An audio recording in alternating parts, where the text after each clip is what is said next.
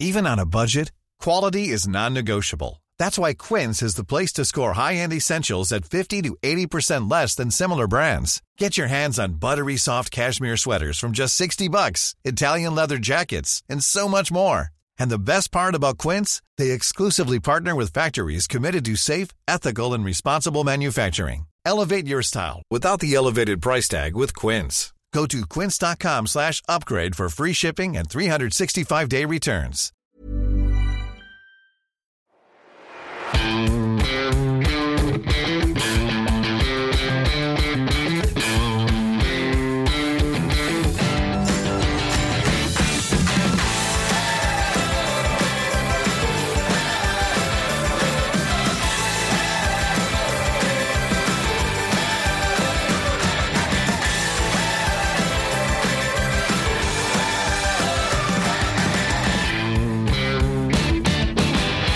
Moin Moin und herzlich willkommen zu einer neuen Folge des Finanzrocker Podcast. Mein Name ist Daniel Kort und ich habe heute mit Benita Königbauer eine Steuerberaterin der etwas anderen Art zu Gast. Und sie ist mir im Vorfeld des Interviews schon von diversen anderen Leuten als Podcast-Gast empfohlen worden. Und ich hatte vorher zum Glück schon einen Termin mit ihr ausgemacht und spreche mit ihr über das Thema Profit First was ist das? Warum ist es auch für Privatleute wichtig und nicht nur für Unternehmer? Und äh, wir sprechen über das Thema Steuern allgemein und die Beziehung der Deutschen zum Geld und zum Beispiel, wie viele Girokonten dann tatsächlich einen Einfluss auf die Schufa-Einträge haben. Das ist natürlich auch eine Frage, die häufiger schon mal kam. Und insgesamt dauert das Interview 90 Minuten. Und ich glaube, du kannst da eine Menge neuer Sachen auch mitnehmen, weil das halt mal so ein bisschen von diesem typischen Thema abweicht. Ähm, ja, ETF, Geldanlage, Vermögensbildung, alles was dazugehört. Ja, und präsentiert wird dir diese Folge wieder vom Extra Magazin und das Extra Magazin erscheint zehnmal pro Jahr und es ist das führende Informationsmedium zum Thema Exchange Traded Funds.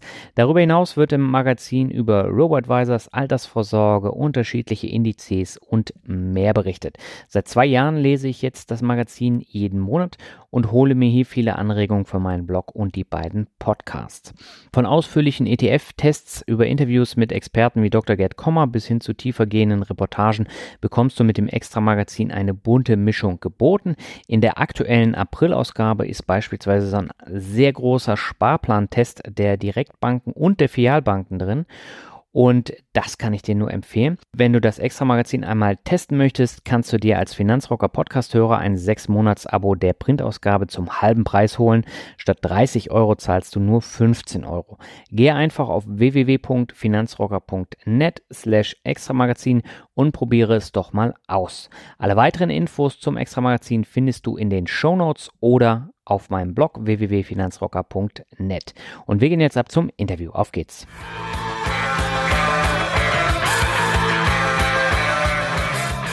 Meine Leitung geht heute mal wieder ins südliche Bayern und zwar nach München zu Benita Königbauer. Sie ist eine etwas andere Steuerberaterin und Certified Profit First Professional. Über das Wie, Was und Warum wollen wir heute im Interview sprechen und ich begrüße dich ganz herzlich im Finanzrocker Podcast, Benita. Alles klar bei dir? Ja, bei mir alles klar. Hallo Daniel, hallo Zuhörer, ich freue mich hier zu sein. Ja, ich freue mich auch, dass du sofort zugesagt hast, nachdem ich angefragt habe. Und das Thema Profit First, äh, das äh, spukt jetzt auch seit Monaten schon bei mir rum, sowohl auf der Webseite als auch im Podcast, äh, als auch in diversen Gesprächen. Deswegen finde ich das super, dass wir auch darüber heute sprechen können. Ja, und das finde ich auch richtig super, weil ich wirklich äh, mein ganzes Herz da reinsetze, Profit First in Deutschland auch so richtig auf die Straße zu bringen. Mhm. Und ich freue mich riesig darüber, dass jetzt momentan, dass ich richtig spüren kann, wie es anfängt, Bodenhaftung zu kriegen und mhm. sich durchzusetzen in der Unternehmerwelt. Und es werden immer mehr neugierig drauf und immer mehr setzen es ein und probieren es aus. Und das ist einfach so wundervoll, weil ich aus Erfahrung weiß, was Profit First für Menschen tun kann. Mhm. Und das, da ist mir ehrlich jedes Mittel recht. da traue ich mich auch in einen Podcast. okay, wir sprechen gleich weiter über Profit First, aber vielleicht magst du dich den Zuhörern noch mal ein bisschen genauer vorstellen.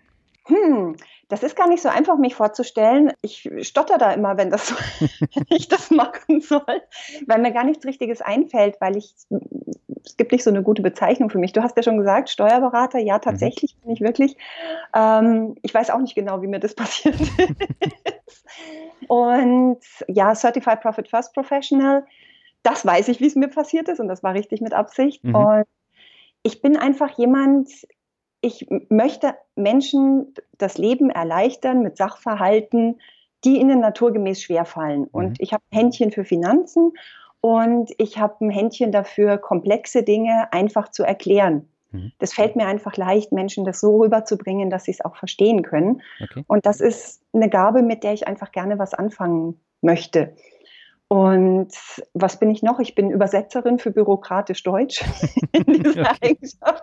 Also ich kann einfach auch diese bürokratischen Vorgänge, kann ich Menschen nahebringen, weil was ich gelernt habe, ist, wenn wir etwas verstehen, wenn wir wissen, wie es tickt, dann tun wir uns viel leichter damit, auch solche Sachen wie Steuergesetzgebung in irgendeiner Form zu erfüllen und zu befolgen, so dass mhm. es halt für uns auch im Leben gut funktioniert.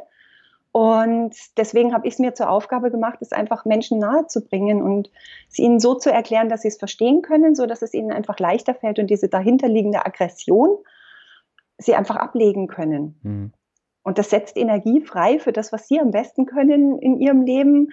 Ähm, du machst Podcasts und machst auch andere Dinge oder meine Solopreneure, mit denen ich arbeite, die haben auch ihre ganz besonderen Dinge, die sie in die Welt bringen. Und dafür ist einfach mehr Energie da, wenn man sich weniger ärgern muss über die Sachen, die da sonst noch so dranhängen. Mhm. Und das da irgendwo finde ich meine Aufgabe. Und dafür gibt es halt irgendwie kein berufliches Label. Ja, ich bin gespannt, was du da gleich noch äh, dazu erzählen wirst.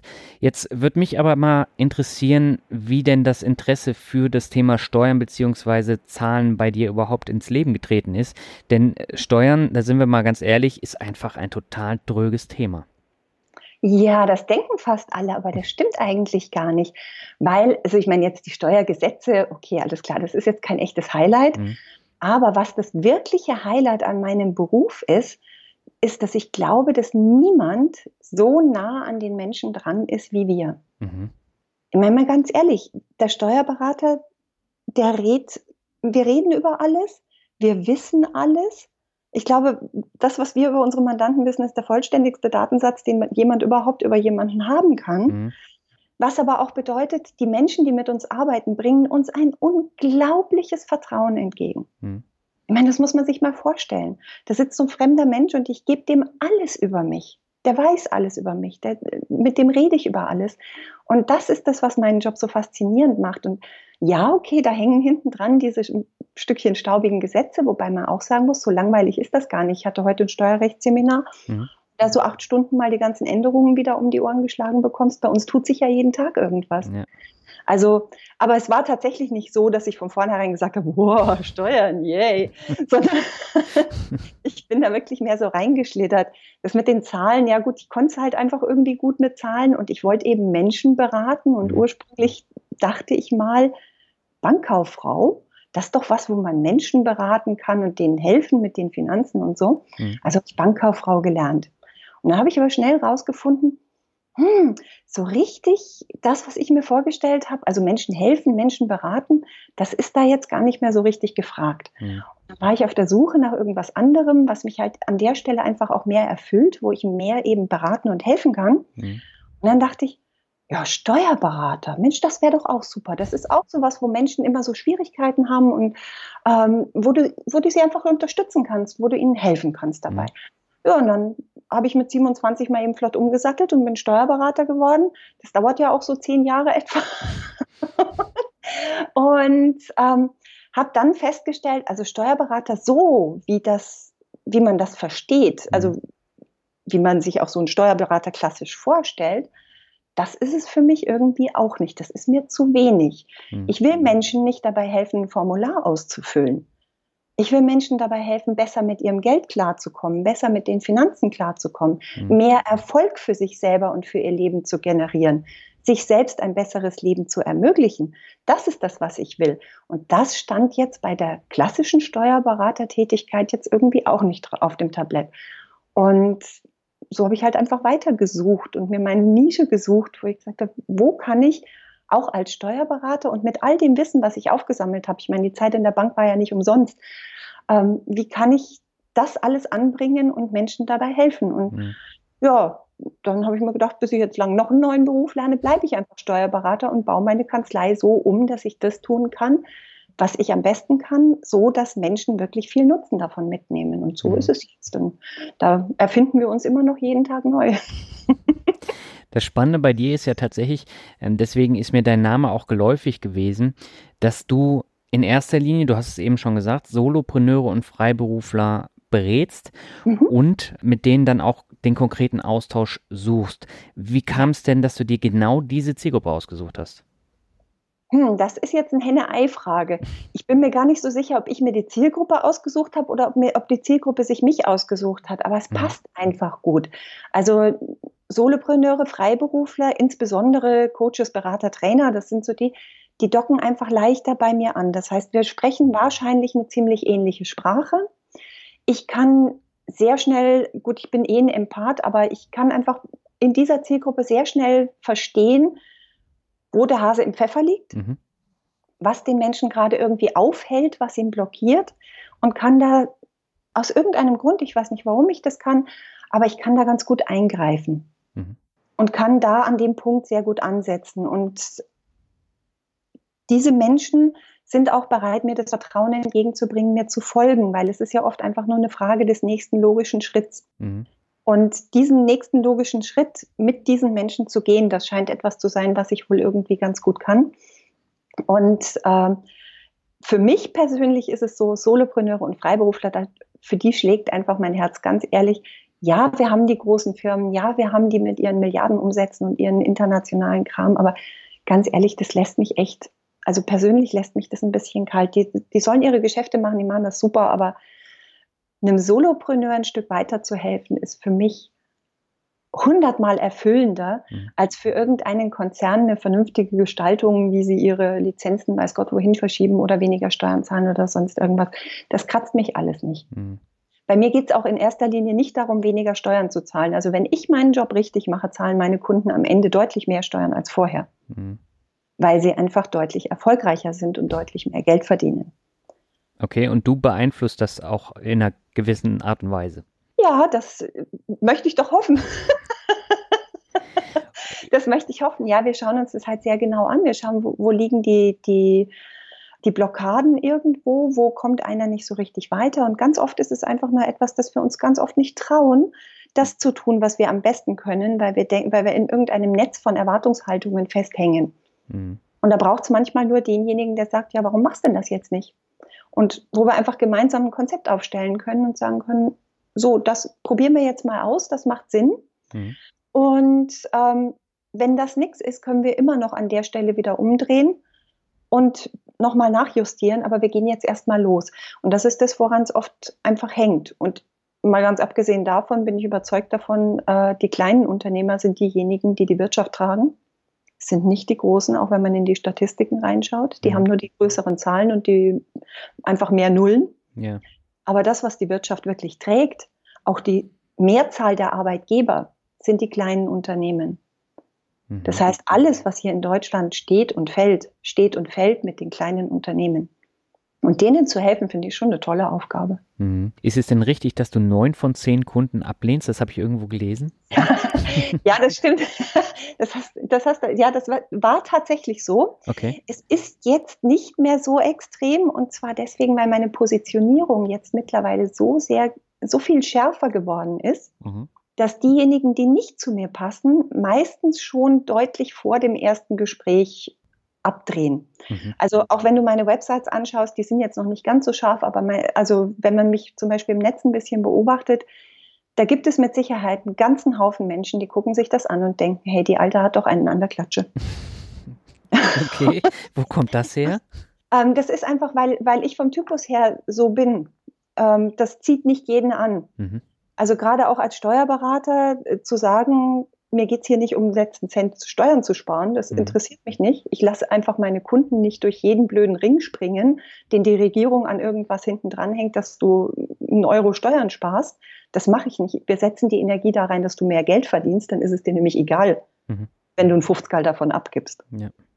Und ähm, das ist etwas, was ganz viele Menschen einfach ganz blöde finden Und das sind aber die Menschen, die sowieso nicht so gut mit mir zusammenarbeiten könnten. Mhm.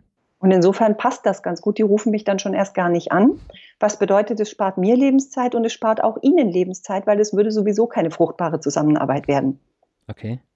Und ähm, so ist es so geworden mittlerweile, dass ich sagen muss, mittlerweile passen die Anfragen sehr, sehr gut. Alles, was so an Anfragen reinkommt, passt eigentlich sehr gut zu uns. Aber es war tatsächlich am Anfang mit der Positionierung so, dass ich, nachdem ich meine Kanzlei umgebaut hatte und gesagt habe, ich arbeite nur noch mit Wunschkunden, mhm ähm, war es wirklich so, dass wir neun von zehn Anfragen abgelehnt haben und an Kollegen weitergeleitet. Also ich lege denen nicht einfach einen Hörer auf oder so, sondern ich gucke halt einfach, was genau braucht der und ich habe ein ziemlich großes Netzwerk von Kollegen mhm. und überlege mir dann, wer passt denn zu dem am besten und wer hat gerade Kapazitäten frei. Und dann schaue ich, dass ich da eine Verbindung herstellen kann zwischen den Menschen, sodass die halt auch nicht im Regen stehen. Ich meine, ich finde es ja toll, dass die mich anrufen, das ist ja total nett. Bloß weil es dann mit uns vielleicht nichts wird, muss man sie ja dann auch nicht stehen lassen, wenn es nicht sein muss. Mhm. Welchen Einfluss hat denn äh, Profit First auf den Erfolg gerade bei den Solopreneuren? Profit First hat einen immensen Erfolg bei den Solopreneuren und das liegt aus meiner Sicht ganz einfach daran, Profit First macht schwarze Löcher sichtbar. Mhm. Das heißt? Das heißt, wenn du in deinem Unternehmen irgendwelche, oh, jetzt fällt mir kein passendes Wort dafür ein, also wenn in deinem Unternehmen irgendetwas schief läuft, so dass Geld aufgesaugt wird, wo mhm. es eigentlich in, nur in irgendwelchen Kanälen versickert und du keinen Nutzen damit generierst, mhm. dann macht Profit First das sichtbar. Also ich fange vielleicht von einer anderen Stelle her an. Ja. Ähm, jeder Euro, der in ein Unternehmen hineinkommt, hat einen Job. Mhm. Wenn ich nicht aufpasse, dann fährt der irgendwo rum und dann macht der seinen Job nicht. Mhm. Das ist wie ein Rudel junge Hunde. Ja? Also ob du jetzt 10 Euro irgendwo in ein Unternehmen reinwirfst oder 10 junge Hunde irgendwo in, in ein Wohnzimmer stellst, da kommt nur Blödsinn raus, wenn du das nicht kanalisierst. Und das ist auch eine Erfahrung, die jeder Unternehmer irgendwann mal macht. Das ist egal, wie viel mehr wir ran schaffen, umso mehr fließt auch wieder raus. Mhm solange wir das nicht kontrollieren. Und Profit First gibt mir eben die Möglichkeit, an jeden Euro einen Tag dran zu hängen, zu sagen, so, das ist dein Job. Mhm. Und dann fließt der genau dahin, wo ich will. Das heißt, ich als Unternehmer kann proaktiv steuern, wo mein Geld hinfließt. Okay. Und das bedeutet, dass ich am Ende auch priorisieren kann. Ich kann ganz klar sagen, zum Beispiel, das ist etwas, womit sich ganz viele Menschen erstmal gedanklich überhaupt anfreunden können. Das ist ein riesen Mindset-Thema zu sagen, in allererster Linie ist mein Unternehmen mal da, um einen Gewinn zu erwirtschaften. Mhm.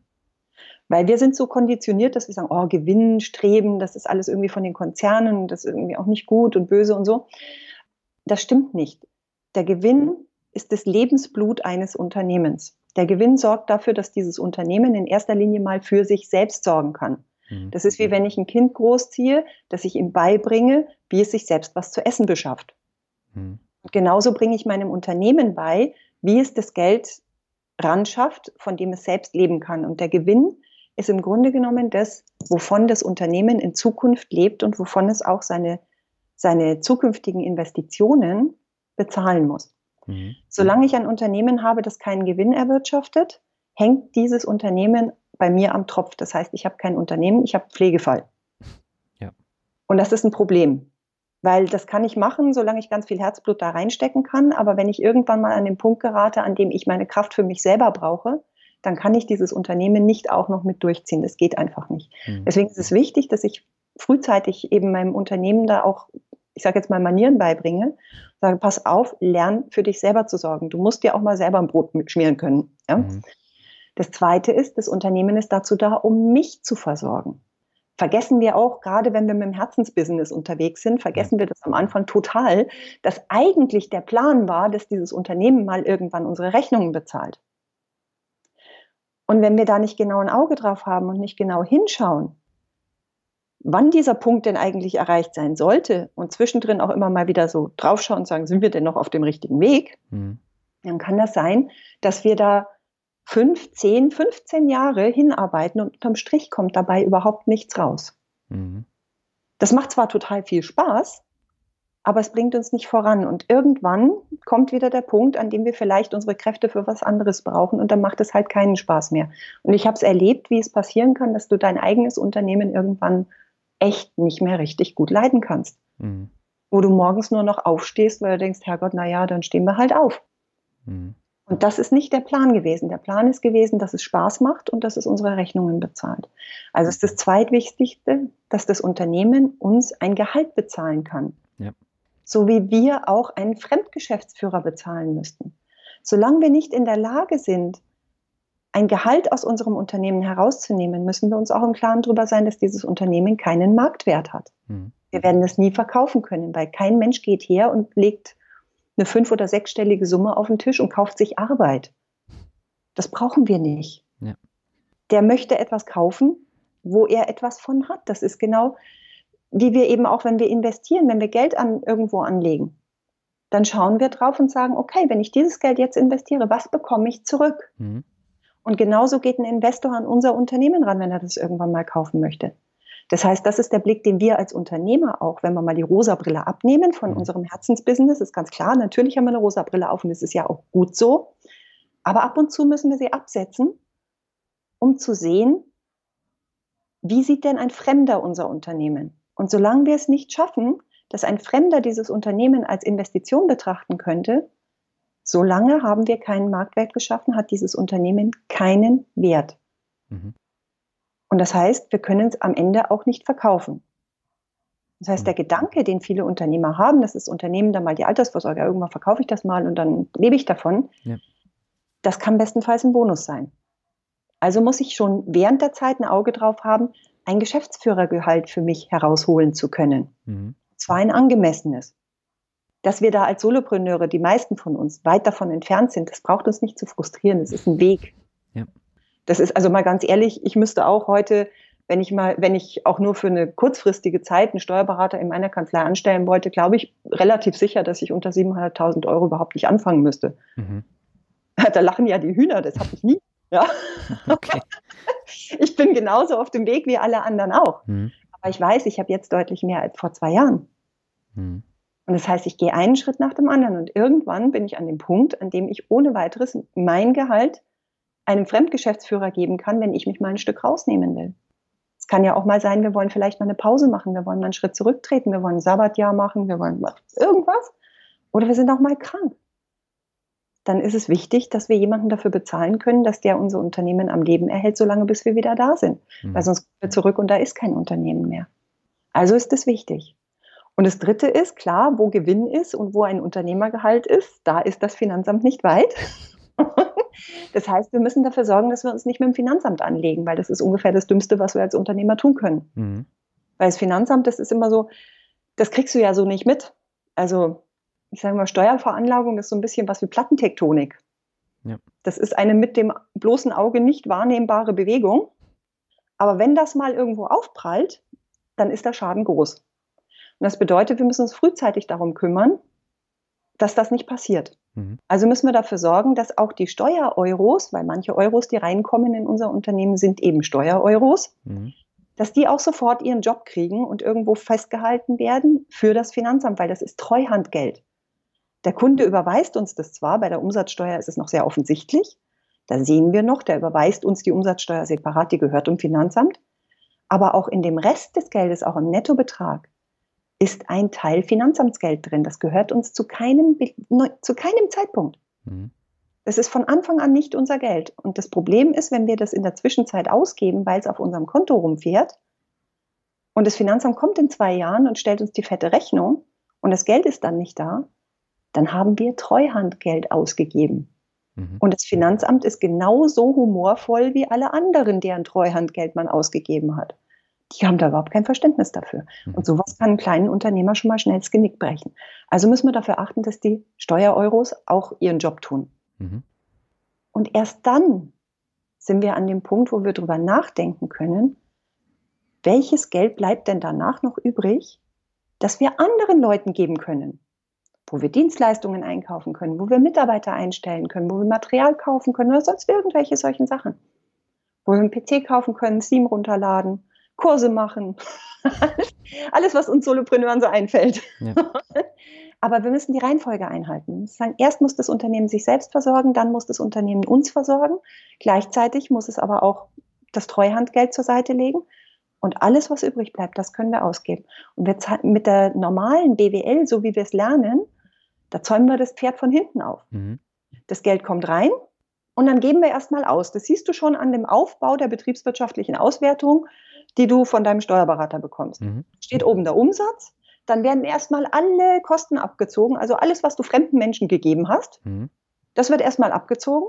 Und dann kommt unten so eine relativ, meistens wenig signifikante Summe, da steht dann vorläufiger Gewinn. Mhm. Und dieser vorläufige Gewinn, das ist eben ein Konglomerat aus deinen Steuern, deinem Inhabergehalt, deinem Gewinn, so er denn da ist, das weiß man eigentlich gar nicht. Und wie sollst du da jemals was steuern können? Ja. Das kannst du nicht steuern, dieses System. Und die BWL gibt uns halt seit Hunderten von Jahren vor, ja, wachsen. Du musst wachsen. Wenn du wächst, du musst investieren und dann musst du wachsen. Und wenn du wächst, dann hast du mehr Umsatz. Und wenn du mehr Umsatz hast, wird alles gut. Dass das nicht funktioniert, sehen wir daran, dass 80 Prozent aller Unternehmer unter Mindestlohn nach Hause gehen. Mhm. Das funktioniert einfach nicht. Und das ist das, was mich am Profit First so fasziniert, weil wir damit ein System geschaffen haben, das auch für kleine Unternehmer funktioniert. Weil wir den Fokus umdrehen. Mhm. Weil wir die, die Dinge, die definitiv gewährleistet sein müssen, zuerst erledigen. Und dann erst drüber nachdenken, Geld auszugeben. Das bedeutet, wir geben dann auch nur das Geld aus, was wir wirklich haben. Immer dann, wenn wir nur Geld ausgeben, was wir wirklich haben, bringen wir uns nicht in Schwierigkeiten. Das heißt, die Formel heißt ja dann Umsatz minus Gewinn gleich Kosten. Das heißt, wir bezahlen genau uns so zuerst. Genau. Das ist also das ist die umgedrehte Formel. Die normale BWL-Formel ist Umsatz minus Kosten gleich Gewinn. Mhm. Profit First Formel ist Umsatz minus Gewinn gleich Kosten. Und das ist das, wo ganz viele schon aussteigen und sagen, ja, ist doch das Gleiche. Nee, ist es eben nicht. Das ist ein mhm. Mindset-Thema. Das ist eine Frage der Prioritäten, weil was unser Gehirn speichert ist, wenn wir die Kosten zuerst abziehen, finden wir die Kosten offensichtlich wichtiger. Mhm. Das ist, was wir unserem Gehirn beibringen. Und sagen wir, okay, das ist total wichtig, dass wir als allererstes mal unsere Kosten alle bezahlen. Ja. Und wenn wir die alle bezahlt haben, dann ist alles gut. Wenn wir keine offenen Rechnungen darlegen haben, dann ist alles gut. Mhm. Und das stimmt eben nicht. Und das führt eben dazu, dass du als Steuerberater dann manchmal Kunden vor dir sitzen hast, die sich echt ihr Hinterteil abarbeiten, 80 Stunden in der Woche hinlegen und du machst den Jahresabschluss und dann steht da unten steuerlicher Gewinn 25.000 Euro. Mhm. Und dann schaut dich so jemand an und sagt, hey, ist doch alles gut, ich mache doch Gewinn.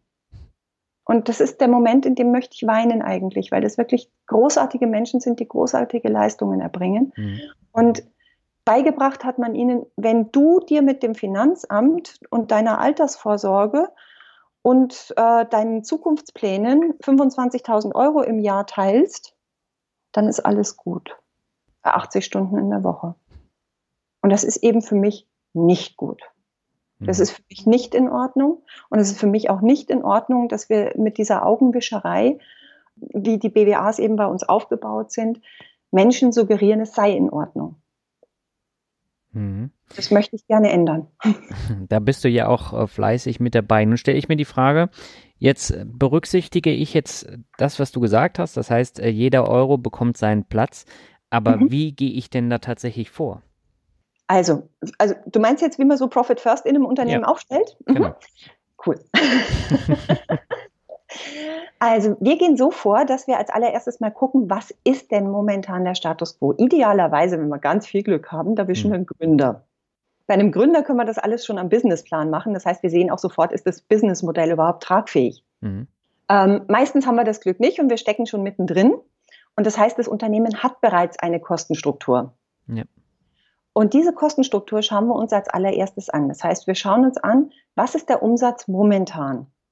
Wie viel Gewinn bleibt denn tatsächlich momentan? Und da gucken wir liquiditätsmäßig drauf, nicht von den Steuern her, weil der steuerliche Gewinn ist ja auch nur eine Luftnummer, mhm. ähm, sondern wir gucken liquiditätsmäßig drauf. Das heißt, was hast du tatsächlich am Ende des Jahres mehr gehabt, als du vorher hattest?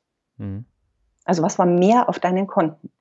Da haben wir ganz oft leider den Fall, dass es eben schon gar nicht so viel ist, bis nichts. Dann schauen wir, was hast du denn aus deinem Unternehmen tatsächlich alles an Zahlungen rausbekommen für dich, für deinen, privates, deinen privaten Lebensunterhalt. Mhm. Da müssen wir auch gucken, hat derjenige eigentlich ein eigenes Geschäftskonto und, oder läuft das alles über ein Konto? Das dividieren wir dann einfach mal auseinander und sagen, okay, was genau, wie viele Euros hast du im letzten Jahr aus deinem Unternehmen auf, für dich privat verbraucht? Das setzen wir an als Unternehmergehalt. Und bei den Steuern schauen wir, da schaue ich immer so repräsentativ die letzten drei Jahre an. Mhm. Also wenn die letzten drei Jahre repräsentativ sind, wenn nicht einer gerade sein Geschäftsmodell auf links gedreht hat. Also wenn sie repräsentativ sind, schauen wir auf die letzten drei Jahre und bilden da einen Durchschnitt. Und was dann übrig bleibt, sind die Betriebskosten. Mhm. Und das ist in den meisten Fällen ein riesig großer Posten. War bei mir auch so, das ist eigentlich bei fast allen Unternehmern, die ich kenne, der Posten. Das ist einfach, das ist diese Konditionierung, die einfach dazu führt. Und dann setzen wir das alles ins Verhältnis. Wir machen also Prozente daraus. Das heißt, wir haben keine absoluten Beträge, sondern wir mhm. haben Prozente. Und dann haben wir zum Beispiel vielleicht, sagen wir mal positiv, wir haben zwei Prozent Gewinn schon mal gehabt. Mhm. Und dann haben wir vielleicht 15 Prozent Inhabergehalt gehabt.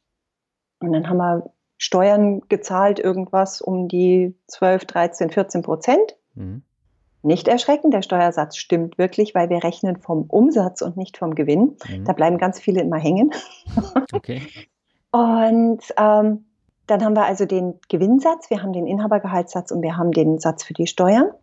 Und der Restsatz, was dann auf 100 noch übrig bleibt, das sind ja dann unsere Betriebskosten. Mhm. Und dann liegen wir meistens irgendwo was zwischen 60 und 80 Prozent meistens. Mhm. Und dann gibt es bei Profit First Umsatzgrößenklassen. Mhm. Und je nachdem, wie groß ein Unternehmen ist, so sollte die Verteilung dieser Prozentsätze im Idealfall sein. Das heißt, da hat der Mike Mihalowitz, der hat sich da statistisch ziemlich lange hingesetzt und hat das einfach mal angeguckt, mhm. was die Besten einer Umsatzklasse an prozentualem Verhältnis erwirtschaften. Mhm. Also wie das bei denen einfach verteilt ist. Da hat er bewusst nicht den Durchschnitt genommen, weil wir wollen nicht Durchschnitt werden, wir wollen richtig gut werden, sondern hat wirklich gesagt, die Besten dieser Umsatzklassen, was haben die für Prozente? Mhm. Und das sind diese Zielprozente. Das sind auch die Prozente, die in dem Buch so veröffentlicht sind. Und da erschrecken ganz viele Menschen, weil da dann zum Beispiel eben steht, Betriebskosten 30 Prozent. Mhm. Und wenn ich jetzt 80 habe und da stehen dann 30, dann trifft mich natürlich fast der Schlag. Ja, verständlich. Ja, klar, das ist wie so Eisbucket Challenge. Ja.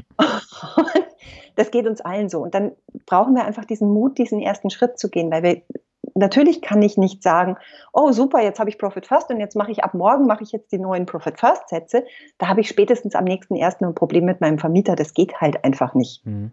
Aber was ich tun kann, ist, dass ich ab sofort einen Schritt in die richtige Richtung mache. Und das machen wir, indem wir einfach beim Gewinn, beim Inhabergehalt und bei den Steuern ein Prozent mehr dazu nehmen. Mhm. Und diese drei Prozent, die wir da wegnehmen, die holen wir uns bei den Betriebskosten.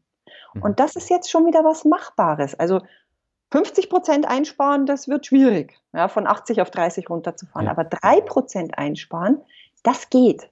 Vor allen Dingen haben wir am Anfang bei Profit First ganz viele niedrig hängende Früchte. Weil wir ganz viel Zeug in unseren Kosten drin haben, wenn man da mal genau hinguckt, das brauchen wir überhaupt nicht. Mhm. Weil wir es gar nicht nutzen. Oder weil es einfach günstigere Alternativen gibt. Und da kann ich ganz schnell einfach ins Laufen kommen mit diesen drei Prozent. Was ich dann tue mit den Prozentsätzen, die ich ermittelt habe, ist, ich schaue mir, ich trenne die Konten.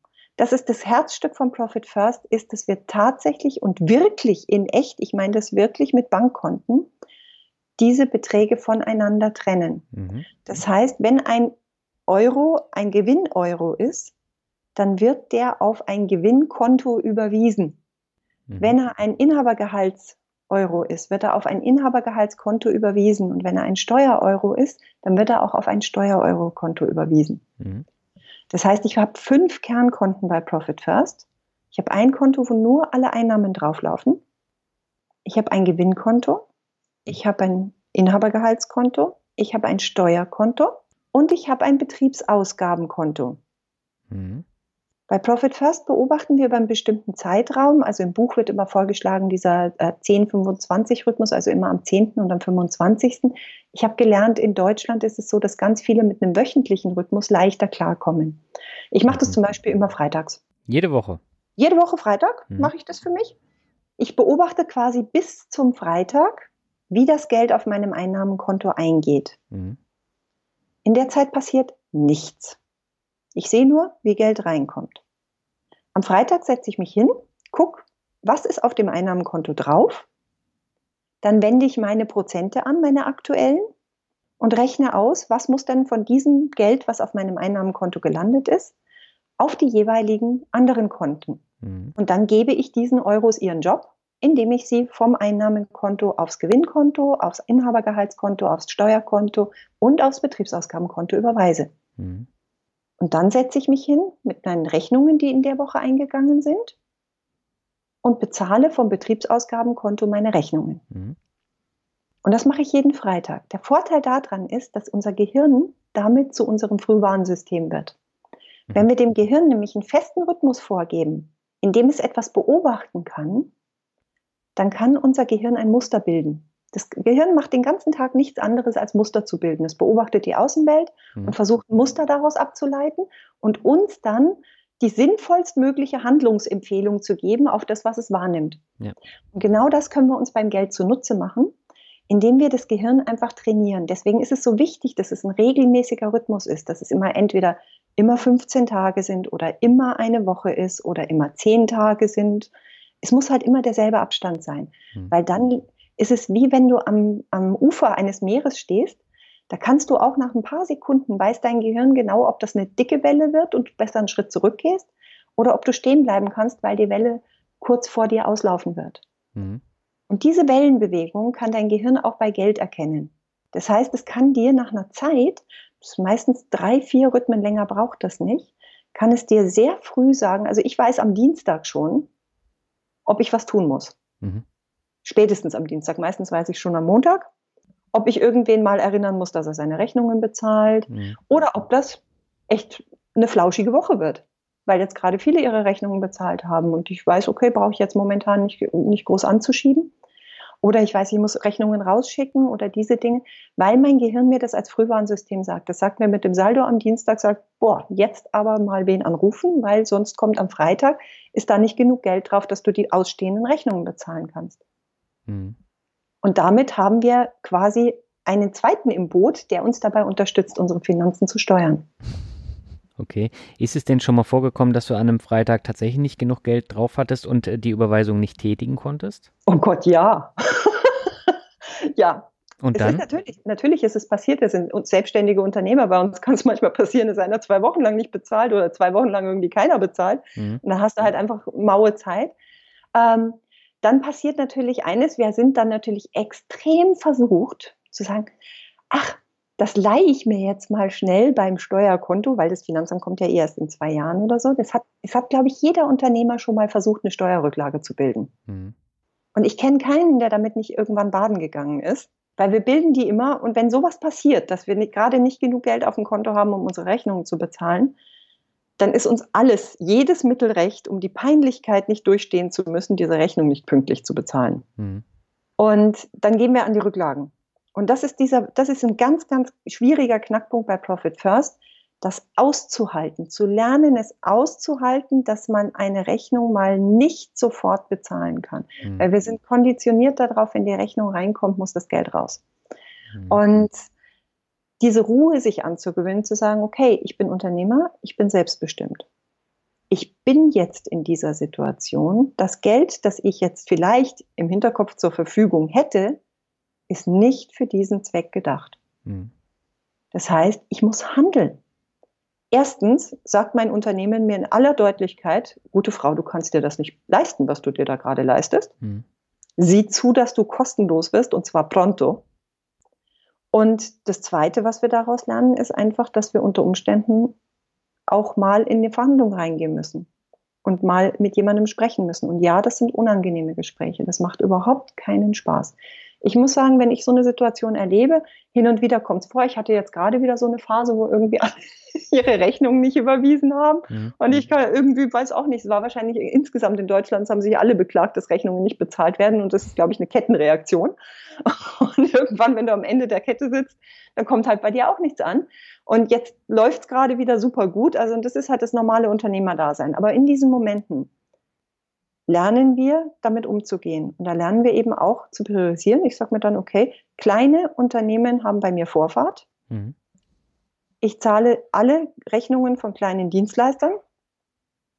Und die großen Unternehmen müssen halt dann im Zweifel mal eine Woche warten. Mhm. Aber ich glaube, das trägt die nicht aus der Kurve, wenn die mal einmal eine Woche warten müssen. Das bringt die nicht um. Mhm. Bei einem kleinen Unternehmer weiß ich, der sitzt genauso da und wartet auf das Geld wie ich. Und deswegen muss ich für mich selber dann entscheiden, wie gehe ich vor. Und das ist eine unternehmerische Entscheidung. Das ist etwas, wo wir einfach in, die Selbstverantwortung gehen müssen. Das ist etwas, wovor wir auch die Augen nicht verschließen können. Das gehört zum Unternehmerdasein genauso dazu, wie sich die Zeit selbst einzuteilen. also Rosinenpicken ja. gibt es da nicht. Ja? Das sind halt nicht die schönen Momente, die man da erlebt. Und da hilft es natürlich total. Und deswegen bemühe ich mich auch immer so darum, diese Camps auch äh, immer wieder anzubieten. Da hilft eine Community. Mhm weil das alle meine Kunden erleben. Und die sind einfach super glücklich, wenn sie dann da in die, in die Community reingehen können und sagen, so, ich habe jetzt gerade mal eine ganz bescheidene Woche. Kann, könnt ihr mich mal bitte aus der Versuchung herausquatschen, dass ich jetzt an mein Gewinnkonto rangehe, nur um diese Rechnung zu bezahlen. Ja. Und dann sind die anderen da, das, weil jeder weiß, wie sich das anfühlt. Das ist ja das Schlimme beim Geld, dass keiner drüber redet. Wir mhm. denken ja alle immer, alle anderen kriegen es ganz toll hin. Ja? Nur bei uns klappt das nicht. Mhm.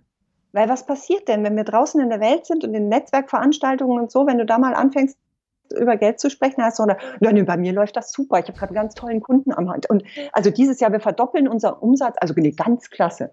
Mhm. Ich bin Steuerberater. Ich weiß, wie das auf der anderen Seite aussieht. Das heißt, ich sage es jetzt mal so frisch, frech, frei von der Leber weg, ja. wir lügen an diesen Stellen, mhm. weil es halt gesellschaftlich so, so vorgesehen ist geh mal auf eine Netzwerkveranstaltung und sag, boah, bei mir geht es gerade total eng her. Ich habe zwei große Kunden verloren. Ich weiß nicht, wie ich nächsten Monat die Miete und die Gehälter bezahlen soll. Ich werde jede Nacht um vier Uhr wach. Mach das mal. Hm. Da bist du ganz schnell alleine. Das will keiner haben. Das ist wie ansteckende Krankheit. So sind wir konditioniert. Und deswegen redet da keiner drüber. Und weil da keiner drüber redet, denken wir alle, wir sind die Einzigen, bei denen es nicht läuft. Hm. Dann sind wir einsam damit und dann geht es uns schlecht. Und das ist das, womit ich aufräumen möchte. Es ist nicht so. Es geht uns allen so. Wir haben alle diese Momente. Ich kenne so gut wie keinen Solopreneur, der nicht hin und wieder diese Momente erlebt. Mhm. Und deswegen fände ich es einfach schöner, wenn wir da ehrlich mit umgehen können und sagen können, hey, ja, das gehört zum Unternehmersein dazu. Und wir sind eine Gemeinschaft. Und wenn es dir gerade mies geht, bin ich für dich da. Du kannst dich bei mir ausheulen. Mhm. Du kannst was an die Wand werfen. Ähm, und wenn du wieder zu Verstand gekommen bist, dann reden wir über die Lösung des Problems. Ja. Aber es ist nicht die Lösung, dass wir weitermachen wie vorher und uns selber bestehlen und das Geld vom Finanzamt nehmen und uns damit in Schwierigkeiten bringen, nur um das Gespräch nicht führen zu müssen, mit jemandem zu sagen und den anrufen zu müssen und sagen zu müssen, ich kann es dir diese Woche nicht bezahlen, ich zahle es bitte nächste Woche. Hm. Ich habe jetzt noch mal eine Frage zu den Konten, weil das ist auch eine Geschichte, die habe ich immer wieder auch in meinen Kommentaren zu meinen Artikeln, weil ich ja auch viele Konten habe. Mhm. Wenn ich jetzt diese fünf unterschiedlichen Konten anlege, sind das denn Durchgangskonten, also für Eingangs- und Ausgangszahlungen, oder sind das einfach Tagesgeldkonten? Mhm. Wie geht man da vor? Super wichtiger Punkt, gut, dass du es ansprichst. Bei Profit First brauchst du im Grunde genommen zwingend brauchst du nur zwei Girokonten, mhm. also die, die Zahlungsein- und Ausgänge verkraften können. Das eine ist das Einnahmenkonto und das andere ist das Ausgabenkonto. Mhm. Was du natürlich auch brauchst, ist ein privates Konto für deine Ausgaben. Aber das, das zähle ich jetzt da nicht mit rein. Mhm. Alles andere können Tagesgeldkonten sein. Und ich empfehle auch tatsächlich, das als Tagesgeldkonten zu führen. Das ist einfach eine Kostenfrage. Ja. Weil diese Konten müssen nichts können, außer Geld aufbewahren und zum richtigen Zeitpunkt wieder ausspucken. Mhm.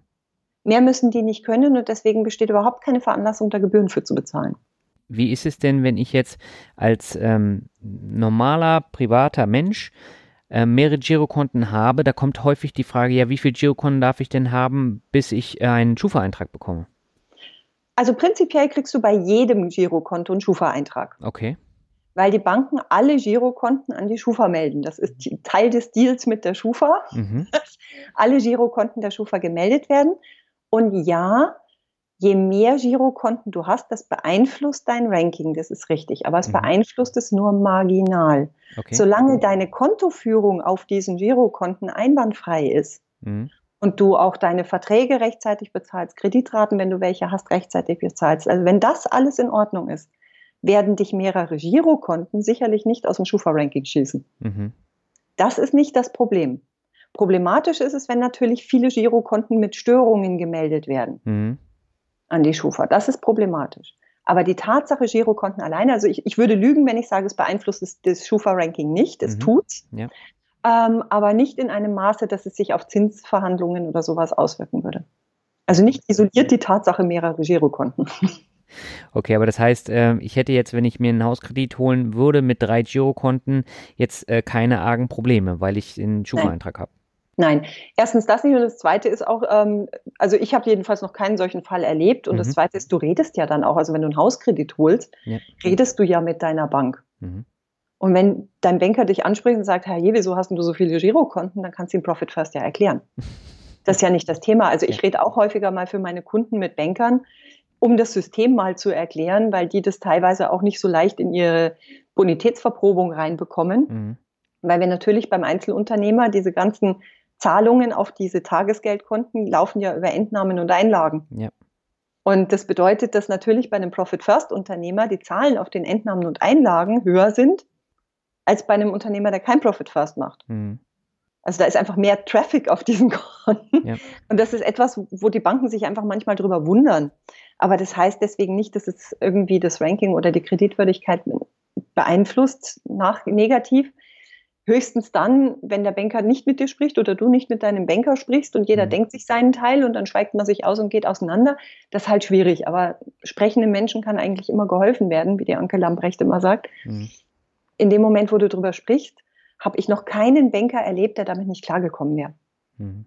Okay, weil, weil viele Leute haben nämlich dann auch zu mir gesagt, naja, wofür brauchst du denn die ganzen Konten? Aber lass uns das ganze System doch mal ein bisschen ähm, auf Privatanlegersicht äh, mhm. äh, ummünzen, weil ja. auch hier habe ich mit einem Profit-First-System es viel einfacher, äh, ein Vermögen aufzubauen. Also mhm. nach dem Standard mache ich das ja auch. Also am ersten oder zweiten jedes Monats äh, gehen meine ganzen Sparpläne raus. Es gehen die ganzen Kosten für Fitnessstudio, für Unterhalt, Miete, alles was dazugehört, geht dann raus. Und ähm, dann ist es erstmal weg. Und ich habe mich jetzt praktisch auch selber bezahlt. Lässt sich das so einfach adaptieren? Absolut. Absolut. Du hast halt dann eben, deine Konten heißen halt anders mhm. unter Umständen. Und du brauchst vielleicht, wenn du einen normalen Lohnsteuerabzug hast und keine Besonderheiten zu berücksichtigen hast, brauchst halt kein extra Steuerkonto. Mhm. Aber du hast genauso, wirst du dir eine Notfallrücklage erst einmal anlegen. Mhm. Das ist ja das, was wir machen mit dem Gewinn, der nicht ausgeschüttet wird. Bei Profit First, First wird ja vierteljährlich Gewinn auch ausgeschüttet an den Unternehmer. Okay.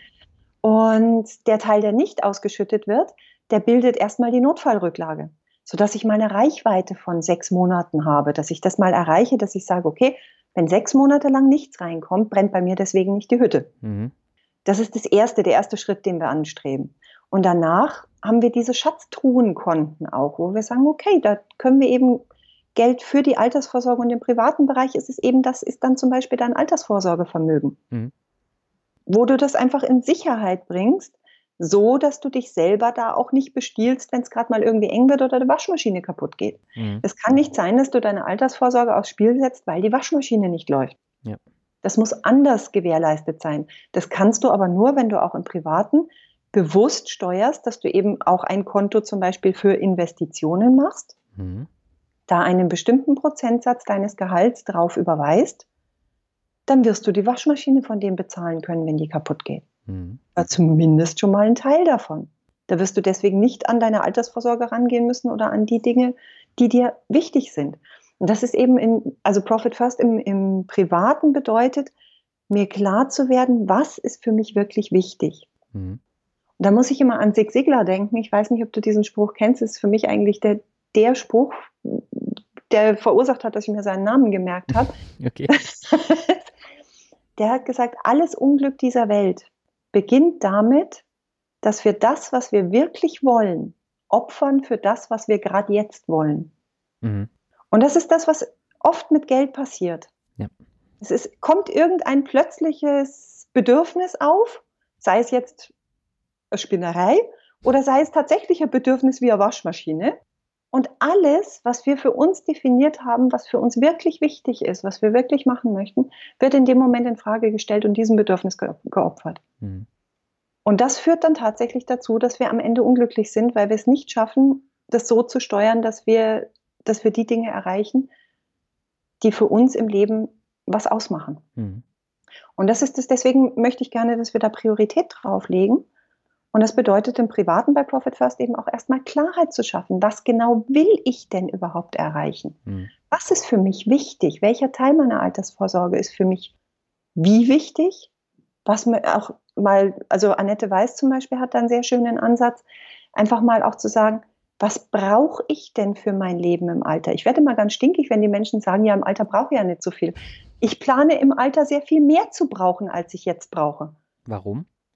Weil wenn ich gesund bin und bei Verstand, dann werde ich dann viel Zeit haben, um Dinge zu tun. Und ich bin kein Mensch, der herumsitzt. Mhm. Das heißt, ich werde dann gerne reisen wollen. Ich möchte mir so viele Bücher kaufen, bis sie mir bei den Ohren rauskommen.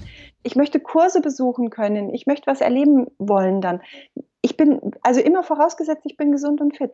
Und wenn ich nicht gesund und fit bin, oder wenn ich gesund und fit bin und meine Zeit anders verbringen möchte, mhm. dann will ich, wenn ich alt bin, Menschen dafür bezahlen können, dass sie Dinge tun, die ich vielleicht nicht mehr tun möchte. Natürlich kann ich vielleicht auch mit 70 meine Fenster selber putzen aber vielleicht möchte ich es nicht. Mhm. Und ich möchte die Wahlfreiheit haben zu sagen, nee, ich möchte meine Fenster nicht selber putzen, ich hole mir jetzt einen Fensterputzer dafür. Und das sind die Punkte, weswegen ich denke, ich werde im Alter mehr brauchen. Ich werde vielleicht auch kein Auto in der Garage stehen haben, sondern einfach irgendwo hin mit, mit dem Taxi fahren, wenn ich das will. Mhm. Vielleicht fahre ich auch mit dem Bus, wer weiß, aber ich möchte die Wahl haben, mit dem Taxi zu fahren. Ja oder mir mal ein Ticket in der ersten Klasse leisten zu können. Und deswegen sage ich immer, Leute, bitte denkt dran, dass ihr vielleicht im Alter mehr braucht, als ihr euch jetzt, also, also als ihr jetzt braucht, weil jetzt eben bestimmte Dinge für euch kein Thema sind, einmal mhm. gesundheitlich oder auch zeitlich. Ja. Ja, ein halbes Jahr mal die Welt zu bereisen, ist halt gerade zeitlich auch nicht drin, brauche ich auch gerade kein Geld für. Mhm. Und diese Dinge möchte man aber dann vielleicht machen. Und all dieses mal einfach aufzustellen und mal zu gucken, wie soll denn mein Leben eigentlich aussehen, wenn ich alt bin? Und da mal ein Preisschild dran zu hängen, zu sagen, was wird denn das kosten? Und dann auch mal die persönliche Inflation hochzurechnen. Mhm. Wenn ich ein Mann bin, dann nutzt mir ein Warenkorb, in dem Monatshygieneartikel drin sind, gar nichts. Ja? Also muss ich mir meinen eigenen Warenkorb zusammenstellen. Ja und muss mir da überlegen, was wird denn das sein, was ich gerne haben möchte später mal mhm. und was wird mich das kosten. Und wenn ich das weiß, dann weiß ich auch, wie ich mein Alter zum Beispiel absichern muss, so dass es dann eben flauschig für mich ist. Mhm. Und dann kann ich mir Gedanken darüber machen, was macht denn Sinn, wie kann ich denn das ordentlich aufstellen, wenn das für mich wichtig ist.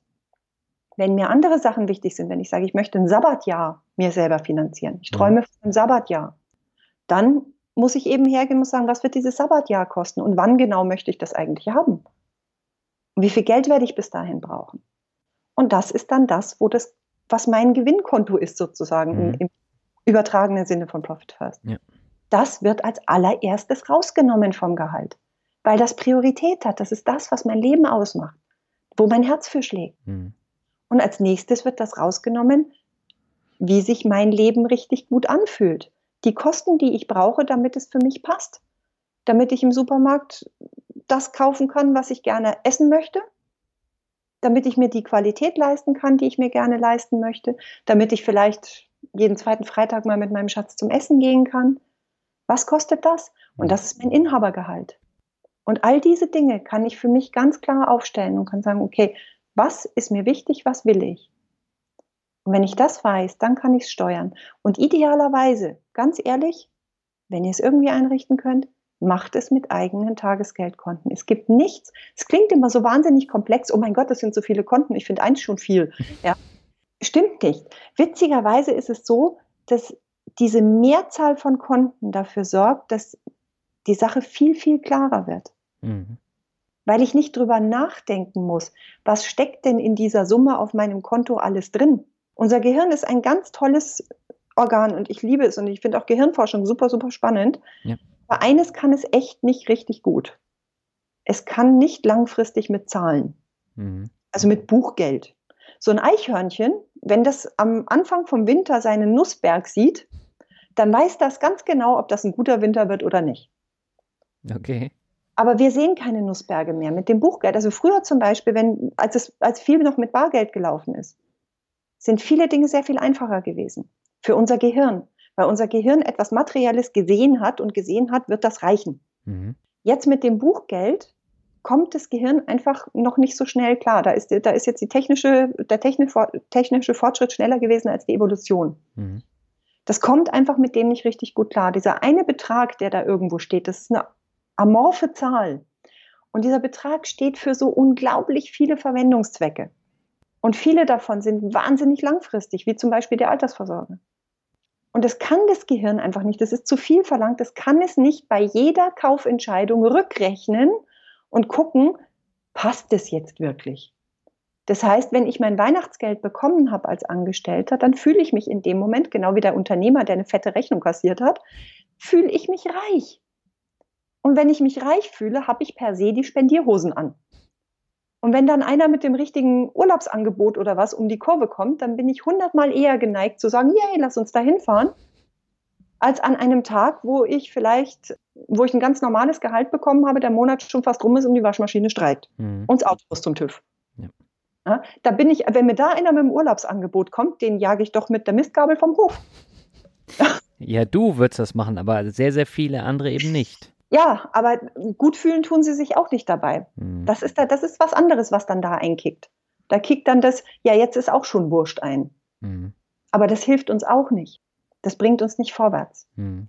Ja, deswegen helfen uns diese mehreren Konten, weil wenn ich auf meinem Ausgabenkonto nur den Betrag habe, den ich tatsächlich verwenden kann, dann weiß ich auch, wenn ich das ausgebe, dann bringe ich mich nicht in Schwierigkeiten. Keinen meiner wichtigen Träume verletze ich damit. Aber ich kann halt auch nur das ausgeben. Mhm. Und dann ist, hat mein Gehirn es total leicht, eine Investitionsentscheidung zu treffen, weil das weiß, dass ich bis zum Monatsende noch ungefähr 800 Euro brauche. Und wenn auf dem Konto 780 Euro drauf sind, dann weiß ich, Extratouren sind jetzt nicht drin. Mhm. Wenn auf dem Konto 970 Euro drauf sind, dann kann ich so, oh ja, vielleicht. Ne? Ja. Und das kann das Gehirn total leicht. Mhm. Würdest du denn sagen, dass das, was du jetzt eben gesagt hast, mit dem, dass die Leute eben auch Probleme haben mit den äh, ganzen Konten und mit, den, mit dem Geld dann, mit dem digitalen Geld dann da drauf, dass die Deutschen deswegen so an ihrem Bargeld noch hängen? Hm. Nee, glaube ich nicht. Ich glaube nicht, dass das der Grund ist. Ich glaube, dass die Deutschen ganz tief innen drin spüren, dass wenn wir nur noch digitales Geld haben, dass davon eine Gefahr ausgeht. Mhm. Ich glaube, das spüren wir, weil wir einfach, ich glaube, vielleicht ist es auch ein geschichtliches Thema. Wir haben schon mal gespürt, wie es ist, wenn die Falschen an den Hebeln sitzen. Mhm.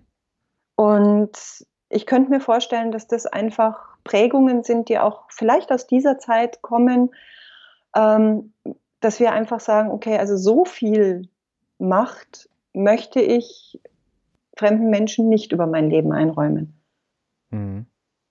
Und deswegen glaube ich, ist es so, dass wir das Gefühl haben, dass wir sagen, dieses Bargeld ist noch ein kleines Stück Privatleben, wo uns keiner reinquatschen kann. also wo wir einfach nochmal für uns sind. Ähm, völlig egal, wie wir das auch verwenden, aber es, ich glaube, das gibt den, also der Deutsche ist, es ist der Deutsche, es gibt überhaupt nicht den Deutschen. Ja. Ganz blödes Wort eigentlich. Aber ähm, viele von uns neigen einfach ein Stück zu einem sich selbst absichern. Und zum sich selbst absichern gehört eben auch ein bisschen Unabhängigkeit. Und Bargeld ist halt etwas, was ich auch ganz gut ähm, für mich auf die Seite schaffen kann. Also ich weiß nicht, ich kenne auch ganz viele, die das auch so haben, dass einfach ein bisschen Bargeld irgendwo gehortet ist. Mhm. Man ist jetzt nicht besonders sinnvoll, das zu Hause zu horten, das brauchen wir jetzt nicht drüber reden. Ja. Aber so eine kleine Barreserve, also muss ich auch ehrlich sagen, bin ich ein großer Fan davon, weil man halt einfach nicht weiß, was passiert. Also ist Argentinien hat sich, glaube ich, auch nicht vorgestellt, dass irgendwann mal die Banken schließen. Die haben sich das auch anders gedacht. Mhm. Und ähm, das ist jetzt kein grundlegendes Misstrauen, aber es ist einfach so, dass ich sage, ich möchte einfach irgendwo einen gewissen Grundstock an Geld da haben. Und ich sage, naja, wenn die Banken mal eine Woche lang nicht aufmachen, bringt mich das jetzt nicht in die Bredouille. Mhm. Und das, glaube ich, das tickt bei ganz vielen. Mhm. Und das wird dann auch auf die Generation übertragen, oder? Also ich merke mhm. das ja auch, dass viele junge Leute dann dasselbe sagen wie Leute, die jetzt über 50 oder über 60 sind. Naja, gut, ich meine, wir haben ja auch übertragen, wie man eine Nudelsuppe kocht und mhm. Alle möglichen anderen Dinge. Und ich denke, dass auch diese Positionen schon da auch mit einfach eine Rolle spielen. Und mhm. ich, ich, erlebe jetzt auch, muss ich ganz ehrlich sagen, ich erlebe auch jetzt ganz junge Leute nicht so, dass sie sagen, sie wollen jetzt zwingend Regierungen oder Institutionen vollständige Gewalt über ihr Leben übergeben. Mhm. Also das glaube ich nicht, dass die das wollen. Also sie sind natürlich in vielen Fällen viel leicht, leichter im Umgang mit, mit digitalen Themen, wie wir es jetzt vielleicht sind, oder mhm. ich weiß nicht, ich glaube, ich bin eine Ecke älter als du, ähm, die sich einfach ein bisschen leichter damit tun oder auch weniger Vorbehalte haben, irgendwelche ähm, Cloud-Systeme zu benutzen oder sowas. Das mag schon sein, aber ich glaube, so die letztendliche Kontrolle über ihr finanzielles Leben abzugeben an Institutionen und Regierungen, Glaube ich nicht. Mhm. Das, ist, das, das sehen die, glaube ich, auch differenziert. Mhm. Aber ich mag mich irren, dafür bin ich vielleicht zu alt. okay, das vertiefen wir jetzt nicht. Aber ich habe noch mal eine Anmerkung zu deiner Kontenaussage von eben und zwar mhm. mit den äh, Tagesgeldkonten. Also da ist es ja tatsächlich möglich, dass man bei einer Bank fünf Tagesgeldkonten auf einmal eröffnen kann mit separaten Kontonummern auch und äh, die mhm. kann man problemlos eröffnen, also beispielsweise bei MoneyU kann man das machen und managen kann man das Ganze tatsächlich dann mit einer Kontenmanagement-Software wie Star Money oder Money Money jetzt auf dem Mac und äh, da lässt sich also Minuten aktuell dann auch ein ähm, ja, Vermögen dann betrachten. Also das ganze Geld, was da drauf ist, kann ich mit so einer Kontenmanagement-Software sofort sehen, ohne dass ich mich überall bei meinen ganzen Konten einloggen muss.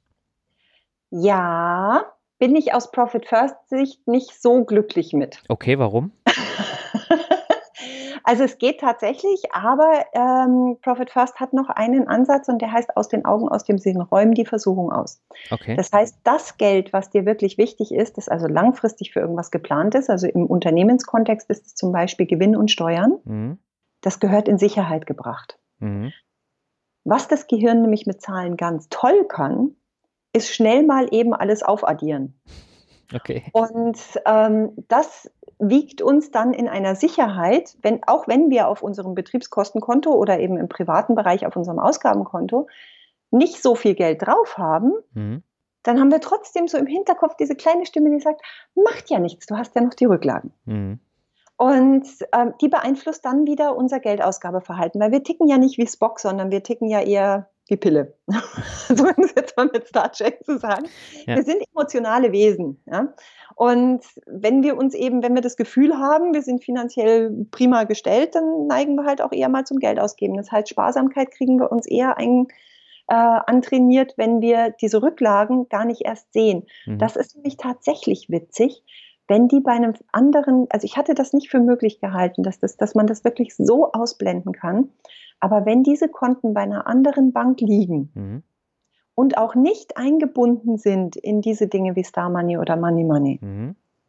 wir sie also überhaupt nie sehen, dann bilden wir keine Beziehung zu diesem Geld. Mhm. Das ist beim Steuergeld super, weil es uns dann nämlich überhaupt nicht wehtut, wenn der fette Steuerbescheid kommt. Das ist dann mhm. nur noch emotional freie Umbuchung. Ja. Und ähm, bei dem Gewinngeld ist es so, dass wir nicht in die Versuchung geraten, uns das zu holen. Also ich habe das wirklich krass in der Praxis schon erlebt, dass Kunden von mir, dadurch, dass wir eben Prozente überweisen und keine fixen Beträge in die Steuerrücklage. Mhm. Ich hatte eine Kundin, die hat einmal in ein ganz, normalen, ganz normales Jahr gehabt bis September und hat im vierten Quartal ist dieses Unternehmen abgegangen wie Schmitzkatze. Die hat Aufträge abgewickelt und aber richtig, richtig lukrative Aufträge abgewickelt. Und die mhm. hatte damals vierteljährliche Umsatzsteuer. Wir haben das in der Buchführung. Wir haben im September noch eine Steuerhochrechnung gemacht. Da war alles super. Ja. Und dann haben wir eben den, den, Dezember gebucht und ich dachte mir, das ist ja der Hammer. Hab mit ihr telefoniert und haben gesagt, du, herzlichen Glückwunsch, tolles viertes Quartal, setz dich bitte mal hin. Wir haben gerade die Steuern nochmal hochgerechnet. Der Betrag hat sich verdreifacht. Mhm. Und die kriegt erstmal Schnappatmung auf der anderen Seite vom Telefon und sagt, mein Gott, wie soll ich denn das bezahlen? Das, ich weiß gar nicht, wie ich das bezahlen soll. Und wir hatten doch uns eigentlich auf den anderen Betrag eingestellt. Und die war also erstmal fertig. Wir haben dann noch ein bisschen telefoniert und dann, bis die Emotionen wieder ein bisschen runtergefahren waren. Und dann haben wir aufgelegt. Und fünf Minuten später ruft sie mich an. Hey, ich habe mich gerade auf das Steuerkonto eingeloggt. Es ist alles da. Wir können sofort die Steuererklärung machen. Wir können alles überweisen. Mhm. Und da ist mir zum ersten Mal so richtig plakativ klar geworden, was es zum einen bedeutet, das Geld in Prozenten auf die Seite zu legen. Ja. dann nämlich in den guten Monaten mehr auf die Seite legst und in den schlechten Monaten nicht belastet wirst durch eine hohe Rücklage. Und was es zum Zweiten bedeutet, das Ding nicht zu sehen, weil sie hatte überhaupt nicht auf dem Schirm, wie viel Geld sie tatsächlich in diesen vielen kleinen einzelnen Überweisungen auf, dieses, auf diesem Konto angesammelt hatte. Mhm. Und deswegen bin ich glücklicher damit, wenn diese Konten tatsächlich aus den Augen geschafft werden. Mhm. Damit die Versuchung nicht besteht, dass wenn es mal gerade irgendwo eng wird, dass man sich da dann was holt oder dass man unkluge Investitionsentscheidungen trifft, vor dem Hintergrund, dass man das Gefühl hat, man hätte mehr zur Verfügung, als man tatsächlich eigentlich ausgeben möchte. Hm. Aber ich muss sie ja nicht einfügen jetzt bei Star Money oder Money, Money kann sie ja auslassen. Genau, wenn du sie ja. auslässt, bin ich happy. Alles klar. Dann möchte ich zum Abschluss nochmal auf ein Thema zu sprechen kommen, nämlich ähm, das Thema am Aktienmarkt anlegen. Mhm. Ähm, in Deutschland haben wir das Problem, dass sich sehr viele nicht an den Aktienmarkt trauen und wir haben auf der anderen Seite auch das Problem, dass viele Menschen hier starke Angst vor der Selbstständigkeit haben. Mhm. Woher kommen denn diese Ängste? Hm. Also ich glaube, dass das mit der Selbstständigkeit, das ist ein, das ist eine traditionelle Geschichte. Mhm. Das ist, weil uns von Anfang an immer erklärt wird, Selbstständigkeit sei unsicher. Mhm. Ist es doch auch, hast du doch eigentlich auch gezeigt, oder? Nein, Selbstständigkeit ist nicht unsicher. Selbstständigkeit okay. bedeutet, dass ich für mich selbst verantwortlich bin und dass ich aber auch selbstbestimmt mein Geschick leite. Mhm. Das ist für mich viel sicherer, als abhängig davon zu sein, was ein Arbeitgeber tut, wie der sein Geschäft betreibt und ob der mein Gehalt überhaupt in einem Vierteljahr noch zahlen kann. Mhm. Also persönlich bin ich der Meinung, dass die Selbstständigkeit der deutlich sicherere Weg ist, weil ich da die Fäden in der Hand habe. Mhm. Ich kann selbst steuern. Okay.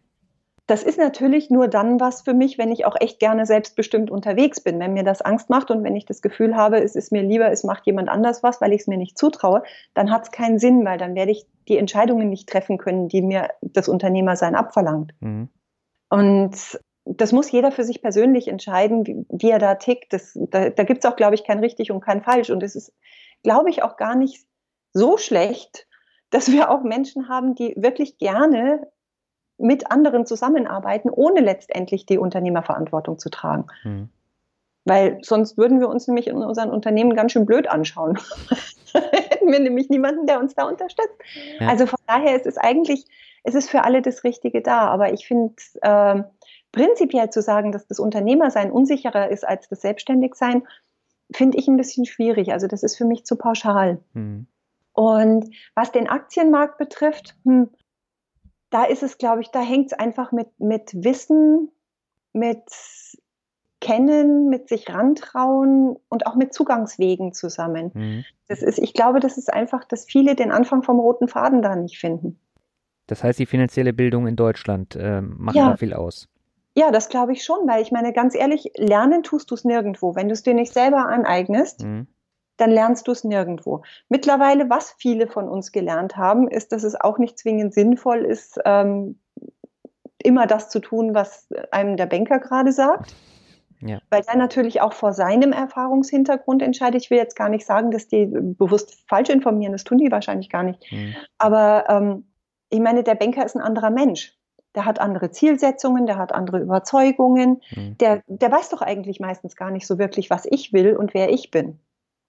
Deswegen finde ich es ein bisschen schwierig, dass ich dem Menschen zumute, dass er die Entscheidung für mich trifft. Ja. Und das ist ja auch in der Vergangenheit auch ganz oft ziemlich in die Hose gegangen. Mhm. Und über dieses in die Hose gehen wird halt auch viel gesprochen und das verursacht dann, dass wir letztendlich das Gefühl haben, boah, das mit den Aktien ist aber schon irgendwie, ich glaube, das ist nichts für mich, das ist nur was für die Profis. Mhm. Und das finde ich eigentlich nicht. Das ist für mich ist es eine, eine Frage der Herangehensweise und auch eine Frage dessen, was bin ich für ein Typ, habe ich überhaupt Lust dazu? Mhm. Also es gibt ja auch tausend verschiedene äh, Anlage, Anlagestrategien, die jemand fahren kann da. Und ich will jetzt nicht sagen, dass meine die richtige ist. Ich fühle mich nur mit meinen, ich persönlich, so wie ich ticke, fühle mich mit meiner halt super wohl. Mhm und äh, freue mich auch über die Zahlen, die es mir liefert. Aber ich würde jetzt nicht so vermessen sein und irgendjemandem erzählen, dass er das bitte genauso machen soll, weil mhm. ich natürlich selber für mich klar, ich denke bei Aktien auch immer gut, ich tue mein allerbestes, um die Entscheidung richtig zu treffen, vor allem Hintergrund, den ich habe. Mhm. Aber das kann halt auch mal nix sein. Mhm. Bis jetzt hatte ich das nix noch nicht. Aber ähm, also ich habe auch schon mal Investitionsentscheidungen aussitzen müssen. Hm. Ich weiß, damals auf Moleskin bin ich drei Jahre gesessen, und, bis die abgegangen sind. Aber das kannst du halt machen, wenn du weißt, du hast gute Substanz gekauft, da kannst du halt drauf sitzen bleiben. Hm. Entspannt. Ne? Aber das heißt, du legst auch aktiv dann am Aktienmarkt an? Ja. Also nicht passiv, sondern auch aktiv dann mit Einzelaktien? Ja. ja. Okay. Ich habe halt meine eigene Philosophie ist, ähm, ich weiß nicht, ob du Phil Towns kennst, uh, Rule Number One. Ja. Ich mag seine Strategie, also ich mag einfach diese Grundfrage zu sagen, würde ich das ganze Unternehmen kaufen, wenn ich das Geld hätte? Mhm. Das ist für mich diese Leitfrage zu sagen, okay, wenn ich es hätte, würde ich das ganze Unternehmen kaufen mit seiner gesamten Börsenkapitalisierung. Mhm. Und wenn ich das nicht tun würde, dann kaufe ich auch nicht eine Aktie von diesem Unternehmen. Okay. Das heißt, ich mache vorher eine Due Diligence, also praktisch, ich bewerte das Unternehmen vorher. Ich schaue genau, wie stehen die da? Mhm. Und ist der Preis, der jetzt momentan für die einzelne Aktie aufs, aufgerufen wird, steht der dafür, für das, mhm. was die haben. Deswegen werde ich zum Beispiel solche Sachen wie Amazon, Google und so weiter, die werde ich immer verpassen. Weil die Zahlen nicht stimmen. Weil die Zahlen nicht stimmen, mhm. genau. Da bin ich einfach nicht dabei. Aber es, und es ist schwieriger, diese Werte zu finden und es braucht länger und man muss manchmal ein bisschen länger suchen, aber es gibt diese Trüffel. Mhm. Und ich freue mich immer, wenn ich einen gefunden habe. Sehr schön. Das heißt, das machst du jetzt auch schon seit ein paar Jahren, also nicht erst ja. seit kurzem. Nee, das mache ich. Also ich habe eigentlich witzigerweise damals, als ich noch in der Bank war, habe mhm. ich Aktien, glaube ich, Aktiendirektinvestments gar nicht gemacht. Ich habe erst danach damit angefangen. Mhm. Und dann habe ich echt ein Weilchen gebraucht, bis ich meine Strategie gefunden habe. Und aber muss ehrlich sagen, also seit ich mit der Strategie unterwegs bin, bin ich super happy. Mhm. Und es ist halt ein sehr langsames Investieren. Also wenn man jetzt der Typ ist, der irgendwie jeden Tag irgendwas handeln will, ja. dann macht es halt echt keinen Spaß. Aber es, mir macht es halt totale Freude, wenn ich mich auf mein Depot einlogge und sehe, ach ja, guck, wie schön. Die haben sich jetzt wieder schön entwickelt. Und ich gehe halt auch nicht raus aus einer Aktie, solange die sich noch, äh, solange der Wert nicht erreicht ist, wo ich sage, okay, jetzt, jetzt wird es zu teuer, um sie nachzukaufen. Okay. Wenn es für mich zu teuer wird, also wenn ich sie nicht mehr kaufen würde, Mhm. Das ist für mich der Zeitpunkt, wo ich anfange, einen Stop-Loss einzuziehen. Da hat es mich jetzt leider bei der letzten Delle aus Mastercard rausgehauen. Das hat mich ein bisschen geärgert, da habe ich den Stop-Loss zu kurz gesetzt. Das Problem kenne ich auch schon. Das habe ich einmal gemacht und nie wieder. Ja, da habe ich, hab ich ein bisschen zu kurz gesetzt. Aber gut, okay. Andererseits muss ich sagen, das ist jetzt blöd nachgeweint, weil Mastercard hat für mich mehr als das erfüllt, was ich mir davon erwartet habe. Mhm ich muss halt jetzt einen neuen Trüffel suchen. Das ist das Einzige, was ein bisschen nervt, ist, dass du halt, wenn es dich wo rausgekickt hat, musst du halt einen neuen Trüffel suchen. Mhm. Aber das ist ja auch spannend. genau, aber die jetzt wieder kaufen bringt es nicht, weil die sind drüber. Also mhm. für mich, für, mhm. mit meiner Strategie bringt es nicht. Okay, aber das äh, Buch werde ich dann auf jeden Fall auch nochmal in die Shownotes packen, weil ich glaube, da kann dann jeder auch nochmal ein bisschen was rausziehen. Ja, wobei man da aufpassen muss, er hat ein zweites geschrieben. Also okay. das erste ähm, ist noch deutlich trader-orientierter. Mhm. Da ähm, handelt er noch sehr viel intensiver. Im zweiten hat er dann die ruhigere Strategie vertreten. Das heißt, irgendwie die deutsche äh, Fassung heißt, das erste heißt Regel Nummer eins. Mhm. Das zweite heißt jetzt aber. Das mhm. kam ein paar Jahre später. Ich würde es, wenn dann, also wenn es jemand liest, ich würde immer beide lesen oder das zweite. Das zweite greift eigentlich fast alles auf vom ersten, also man verpasst nicht viel. Ich habe das erste dann eigentlich nur aus Interesse noch gelesen. Also wenn das die Strategie ist, die einem Spaß macht. Wie gesagt, es gibt kein richtig und kein falsch, denke ich immer. Genau, ich sage das ja auch, ich bin ja auch aktiver Anleger, aber kann auch nachvollziehen, wenn jemand halt keine Lust hat, äh, da Geschäftsberichte zu wälzen oder Kennzahlen zu prüfen. das muss jeder für sich äh, selber entscheiden und wenn man eben der Meinung ist, dass man dann eben äh, passiv auch immer mit der Marktrendite zufrieden ist, dann soll man das halt machen. Ja, es gibt ja auch ganz viele, die mit der technischen Analyse super glücklich sind. Ich habe ja. das mal für mich ausprobiert, aber es ist mir alles irgendwie zu anstrengend. Also ja, es gibt ja viele Mittel und Wege, die du da machen kannst, aber gerade diese technische Analyse, da kann ich auch nicht viel mit anfangen.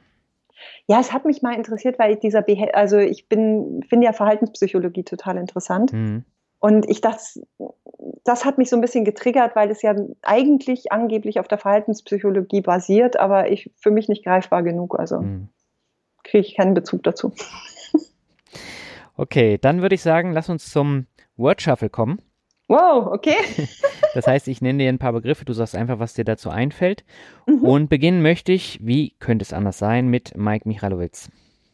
Mike Michalowitz, ein Wahnsinnsmentor. Mhm. Ein unglaublich charismatischer Mensch, unglaublich liebenswürdig, äh, menschenorientiert. Also ich muss echt sagen, einer der größten, die ich je kennenlernen durfte. Und mhm. ich bin sehr, sehr, sehr froh, mit ihm arbeiten zu dürfen. Wie bist du damals auf ihn gestoßen und auf äh, Profit First? ähm, Profit First hat mich gefunden. Ich hatte irgendwie Anfang 2014 in, in, in den USA einen Kurs, also einen virtuellen Kurs besucht mit mhm. anderen äh, Amerikanern und Kanadiern. Und da war ein kanadischer Finanzberater mit drin. Und wir hatten so eine LinkedIn-Gruppe. Mhm. Der hatte dann kurz drauf, eben im, im Sommer, als es rauskam, im Juli, hatte der eben mir geschrieben und hat gesagt, boah, super Buch, musst du lesen. Und wenn mir einer schreibt, musst du lesen, dann habe ich es eigentlich schon gekauft. Okay.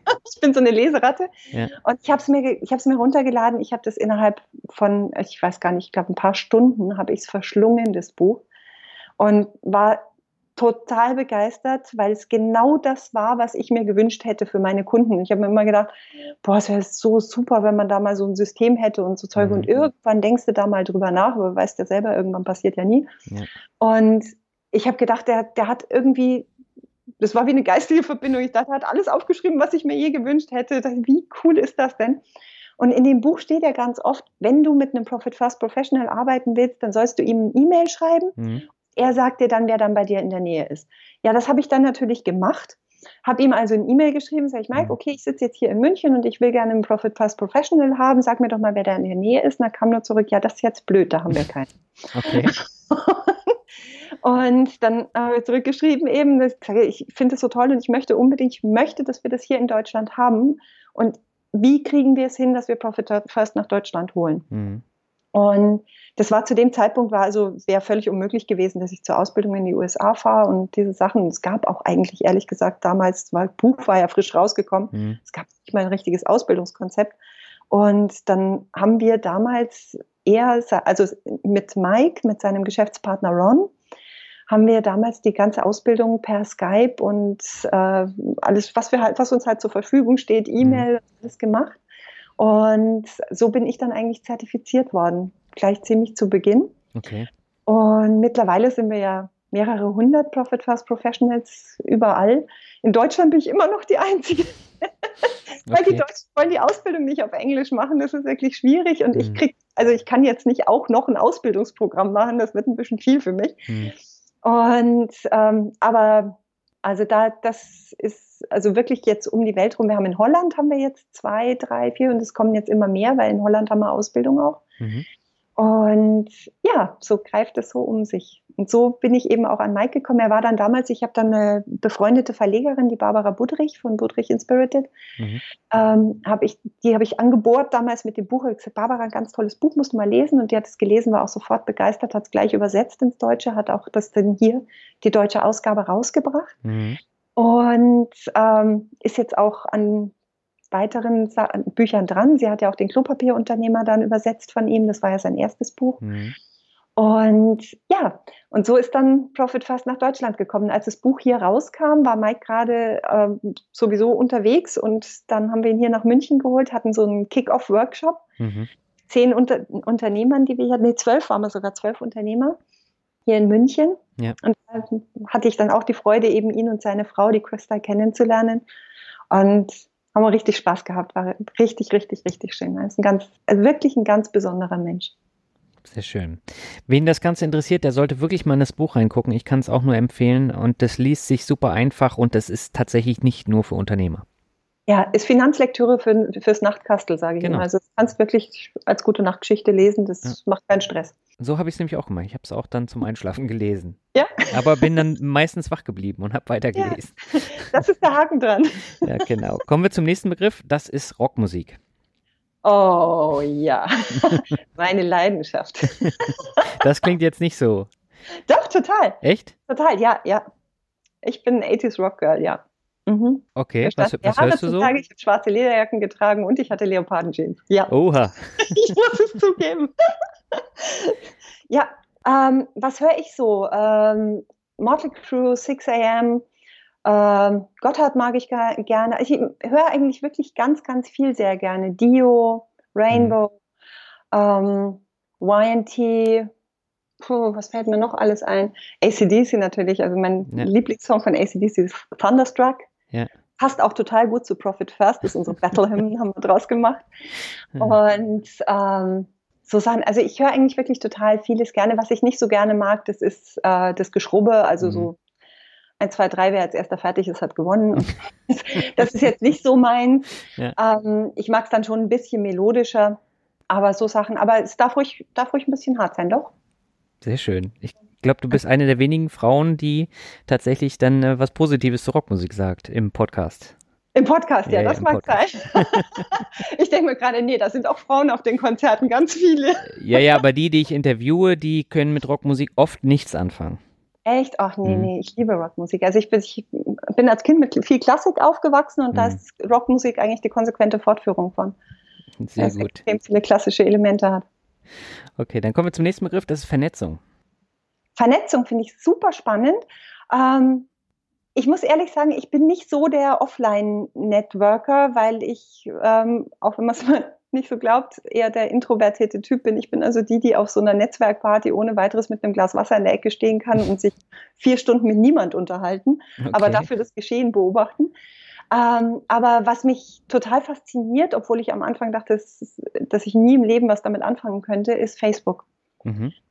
Ähm, ich habe Facebook für mich entdeckt, auch um meine Kunden zu erreichen, um meine um die Gruppen zu erreichen, um Profit First in die Welt zu bringen. Es ist wunderschön. Ich muss ehrlich sagen, ich habe mittlerweile viele, viele, viele Menschen dort kennengelernt und ich bin mir sehr sicher, dass ich sie niemals, ihnen niemals begegnet wäre, wenn ich, wenn es Facebook nicht gäbe. Und deswegen bin ich Facebook, so skurril die ganze Facebook-Geschichte sein mag, ähm, bin ich Facebook unglaublich dankbar dafür, weil das wirklich sehr, sehr bereichernde Begegnungen sind, die mhm. man mit diesen Menschen hat. Und ich hätte mir niemals vorstellen können, wie verbunden man mit Menschen sein kann und wie, wie persönlich die Dinge werden können über so ein Medium wie Facebook. Mhm. Hätte ich mir niemals vorstellen können. Aber auch zum Beispiel diese Profit First Camp Gruppen, sind in Facebook, das sind eben geschlossene Facebook-Gruppen. Ja. Und da werden wirklich sehr, sehr persönliche Dinge auch ausgetauscht, auch eben zwischen Menschen, die sich offline noch nie begegnet sind. Mhm. Und trotzdem ist es möglich und trotzdem finden die Menschen den Weg, so aus sich rauszugehen und füreinander da zu sein. Und das fasziniert mich ungeheuer. Mhm. Ich kann es bestätigen. Also Facebook nutze ich zwar jetzt auch schon seit zehn Jahren, also seit 2008. Aber ähm, so richtig nutzen tue ich es erst, seitdem ich meinen Blog und meinen Podcast habe. Mhm. Und das äh, finde ich auch interessant und da findet sehr, sehr viel Austausch statt. Jetzt äh, vor allen Dingen auch äh, nicht nur in den Kommentaren, sondern eben auch private Nachrichten und so. Und äh, ich habe eine andere Beziehung dazu aufgebaut als vorher.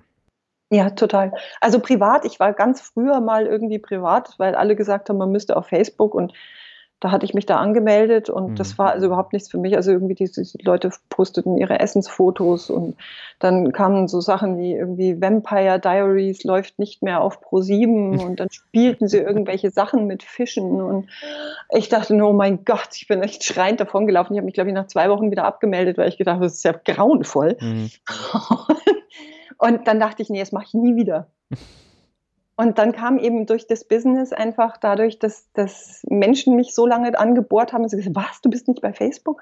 Ich dachte, naja, gut, dann gucke ich es mir halt nochmal an. Ja. Dann weiß ich, das war irgendwie Weihnachten 2014, habe ich mir dann wieder so einen Account eröffnet und dachte, oh Gott, was das wird. Und mittlerweile ist es wirklich ist einer meiner Hauptkommunikationskanäle einfach mit, mit Menschen, die ich nicht offline sehe. Mhm. Ich weiß trotzdem eine Offline-Freundschaft noch deutlich höher zu schätzen als, als eine Facebook-Freundschaft. Das ja. ist immer so irgendwie, das, das ist was, einfach was anderes. Das ist eine ganz andere Ebene der Kommunikation. Mhm. Das kann man auch nicht miteinander vergleichen und nicht nebeneinander halten, glaube ich. Mhm. Okay, dann kommen wir zum nächsten, das ist Reisen. Oh ja, Reisen. das klar, das sind schöne Worte. ähm, ich reise wahnsinnig gern. Ich bin neugieriger Mensch. Ich äh, finde ich finde eigentlich, ich finde es auch irgendwie überall schön. Ich glaube, dass ich überhaupt noch nie irgendwo war, wo ich gesagt habe, boah, ist das kreislich da, mhm. weil es überall spannende Dinge zu entdecken gibt. Und ich bin auch so jemand, der wahnsinnig gerne einfach losgeht. Mhm. Also an irgendeinem Ort einfach losgeht und deswegen liebe ich Smartphones und Google Maps, weil du kannst einfach irgendwie, du findest ja immer wieder nach Hause. Das war vorher immer ein bisschen schwierig, weil wenn ich so losgehe, dann sehe ich, oh, da vorne ist noch eine Ecke und das ist noch interessant und das und dann bist du irgendwo und dann weißt du nicht mehr wo. Und das ist jetzt also mit Google Maps deutlich einfacher geworden, ja. dass man auch wieder nach Hause findet und ähm, dass man einfach mal so drauf losziehen kann. Was ich nicht so mag, das ist ähm, ja Gegenden, wo man halt nicht so einfach losziehen kann. Mhm. Also wenn man so beschränkt ist in bestimmten Ländern, ist es halt so, wo du einfach dich nicht so frei bewegen kannst. Das ist jetzt nicht mein Ding, da muss ich ehrlich sagen, das muss ich jetzt auch nicht gesehen haben. Mhm. Aber ansonsten, was ich toll finde, ist in fremden Ländern in den Supermarkt gehen. Ja, das kann das ich nachvollziehen. So spannend, weil da sieht man wirklich, also da, da sieht man, was die Menschen, also wie die Menschen eigentlich wirklich leben. Mhm. Und das finde ich total interessant. Ja, Supermärkte, die sollte man dann tatsächlich da immer besuchen. Unbedingt. Ja. Also ich gehe lieber nicht in die Kirche. aber dafür einen Supermarkt. Also nicht, dass ich was gegen Kirche hätte, aber prinzipiell diese ganzen Sightseeing-Dinger, meistens habe ich die Sightseeing-Dinger verpasst und war stattdessen in drei Supermärkten. okay. Ich habe jetzt noch zwei Begriffe für dich und zwar mhm. der nächste ist Klarheit. Klarheit. Mhm. Kennst du meinen Claim? Ja, deswegen okay. habe ich es auch drin. ja, es ist einfach Klarheit schaffen. Das ist für mich, Klarheit ist für mich was Wunderschönes.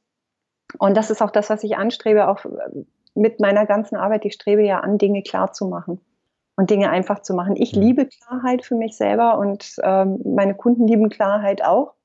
Und etwas klar zu machen, was vorher nicht klar war, das ist für mich ein richtig toller Erfolg. Ich liebe das. Okay. Klarheit ist was Wunderschönes. Okay, und dann schließen möchte ich mit dem Begriff Glück. Das ist wirklich klar, das ist ein schöner Begriff. Glück. Glück ist etwas, was man selber macht. Mhm. Finde ich. Also Glück ist, Glück liegt auch in meiner Verantwortung. Also ich bin, bezeichne mich als sehr glücklichen Menschen. Ich bin, ich habe auch dauernd Glück finde ich. Und ich fühle mich eigentlich auch immer glücklich. Klar, es gibt manchmal Momente, logisch, ich laufe auch mal mit dem Kopf vor die Wand oder bin mal oder brüll mal los oder, heul einfach auch mal los. Hatte ich jetzt erst kürzlich. Wir hatten also sehr traurige Situation auch hier. Mhm. Und klar, da in dem Moment bin ich gerade nicht so glücklich, das ist schon klar, aber im Großen und Ganzen, wenn ich so schaue, glaube ich, bin ich ein echtes Glückskind. Und das macht mich richtig glücklich. Das kam aber jetzt auch so rüber im Interview, fand ich. Schön, das freut mich. Nee, es ist auch wirklich so. Mhm. Wenn die Hörerinnen und Hörer mehr über dich erfahren wollen, wo sollen sie denn zuerst schauen? Facebook? Nein. okay. um, ähm, ich habe einen Blog auf der Seite www.einfacherfolgschaffen.de. Mhm. Da schreibe ich über alles Mögliche, also hauptsächlich natürlich mit Bezug Erfolg, ab und zu auch was über Profit First. Ich habe auch mal was über eine Buchführung. Ich habe mal meine drei Minuten Buchführung erklärt dort mhm. oder so. Also das ist, ich habe nicht wirklich so ein, so ein zentrales Ding, wo ich immer über dasselbe schreibe, sondern wenn ich halt irgendwo, wenn mir im Leben was begegnet, wo ich denke, boah, das ist erfolgsrelevant für Menschen, dann schreibe ich halt meine Gedanken dazu auf. Da sind auch meine Bücher gelistet auf der Seite. Ich glaube mhm. nicht alle, weil ich ein bisschen nachlässig da drin bin, die wieder einzupflegen, aber die sind ja auch bei Amazon. Ähm, dann habe ich die Seite www.einfachklarheitsschaffen.de. Das ist die Seite, die mehr die Steuerkanzlei betrifft. Mhm. Und natürlich profitfirst.de. Klar. okay. Seite, wo es halt um Profit First geht. Und dazu gibt es auch jeweils einfach bei Facebook Profile. Es gibt Seiten, einfach Erfolg schaffen, einfach Klarheit schaffen und Profit First Deutschland. Mhm. Und mein eigenes Profil. Ansonsten Twitter und so ein Kram mache ich nicht.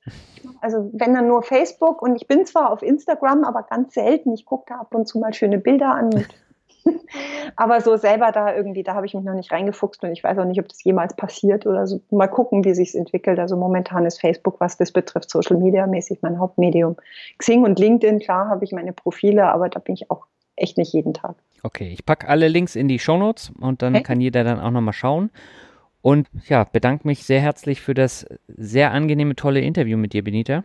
Ich glaube, das wäre sonst noch länger gegangen. du, ich sag danke, weil hat riesig viel Spaß gemacht und ich hoffe, ich habe euch kein Ohr abgequatscht. nee, also wirklich vielen, vielen, vielen Dank. Hat mir wirklich auch super viel Spaß gemacht mit dir. Super, und wir haben die anderthalb Stunden geknackt. Boah! Entschuldigung. Alles gut. Ja, soweit das Interview mit Benita Königbauer. Ich habe jetzt zum Ende noch zwei Bewertung für dich. Die erste stammt von Slu 1982 und er schreibt der beste Finanzpodcast. Lieber Daniel, ich habe gerade die neueste Episode mit Sarah Zinnecker beendet und kann dir nur zu einem weiteren außerordentlich gelungenen Interview gratulieren. Gästequalität und Themen sind wirklich stets spannend und ich freue mich schon auf die nächste Folge. Gibt es eigentlich analog zu deinem Podcast mit dem Finanzvisier ebenfalls super auch eine Möglichkeit, dich mit Spenden zu unterstützen? Lieben Gruß, Sebastian. Ja, Sebastian, erstmal herzlichen Dank für die Bewertung und freut mich, dass dir die unterschiedlichen Gäste dann auch so gefallen. Jetzt mit Benita Königbauer hatte ich ja wieder einen Gast der etwas anderen Art für einen Finanzpodcast und ähm, für mich ist es natürlich eine schöne Bestätigung, wenn die Interviewgastauswahl dann auch so ankommt. Was das Thema Spenden angeht, ich habe natürlich auch die Möglichkeit, dass man mir etwas für die Kaffeekasse spenden kann. Geh einfach auf äh, www.finanzrocker.net und äh, dann rechts in der Sidebar ganz unten, da findest du den PayPal-Button. Und die zweite und letzte Bewertung für heute kommt von Lucky Steve und er schreibt Finanzbildung und mehr. Zum Thema persönliche Finanzen werden verschiedenste Aspekte verständlich und unterhaltsam erklärt. Daniels Gäste im Interview sind höchst interessante Persönlichkeiten und der Zuhörer bekommt auf diese Weise verschiedene Perspektiven auf die Thematik. Auch die Mixtapes zwischendurch sind empfehlenswert. Vielen Dank dafür. Ich hoffe, es gibt noch viele weitere Folgen. Weiter so, denn der Podcast rockt. Ja, Steve, ich danke dir herzlich für die Bewertung. Freut mich zu hören, dass auch dir die Interviewgäste zusagen. Und ich habe jetzt für die kommenden zwei Monate nochmal ein sehr buntes Potpourri an Gästen zusammen. Und ich glaube, das kommt dann auch wieder sehr gut an. Und ja, in diesem Sinne sage ich vielen Dank für deine Aufmerksamkeit, auch bei dieser etwas längeren Folge. Und wir hören uns in zwei Wochen wieder. Bis dahin, ciao.